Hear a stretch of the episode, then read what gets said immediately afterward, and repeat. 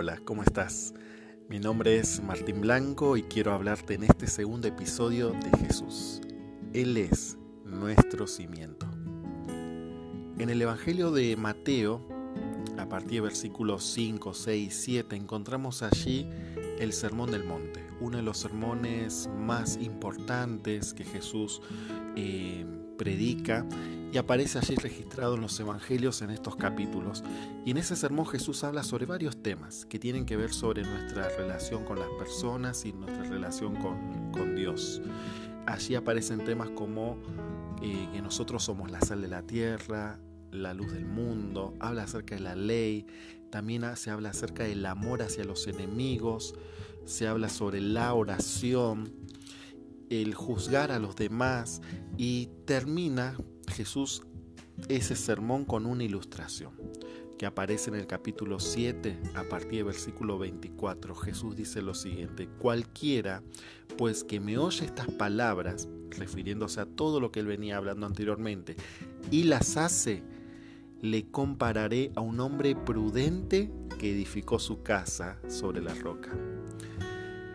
Jesús de alguna forma está diciendo, si ustedes me escucharon y me entendieron y hacen lo que yo les estoy diciendo, ustedes van a llegar a ser hombres prudentes que edificaron su casa sobre la roca. Nosotros sabemos que la roca representa a Cristo siempre en la palabra de Dios. Por eso dice en esta ilustración en el versículo 25, descendió lluvia, vinieron ríos, soplaron vientos y golpearon contra aquella casa y no cayó porque estaba fundada sobre la roca. Pero cualquiera que me oye estas palabras y no las hace, le compararé a un hombre insensato que edificó su casa sobre la arena. Y descendió lluvia, vinieron ríos y soplaron vientos, y dieron con ímpetu contra aquella casa, y cayó, y fue grande su ruina. Es interesante, mi querido amigo, que cuando Jesús dice esta, esta ilustración, Jesús está hablando que ambas casas, ambos hombres, tanto el prudente como el insensato, sufrieron de vientos, tormentas, lluvias.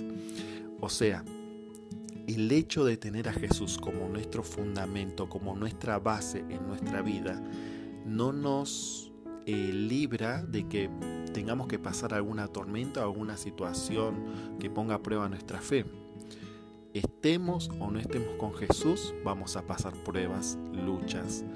La diferencia está en que si estamos con Jesús como nuestro fundamento, como nuestra base en nuestra vida, vamos a poder soportar, vamos a poder estar en pie en medio de estas pruebas, en medio de las dificultades que podemos llegar a tener.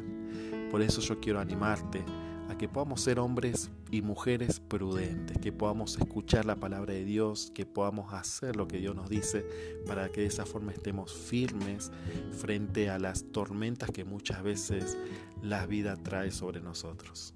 Que Dios te bendiga.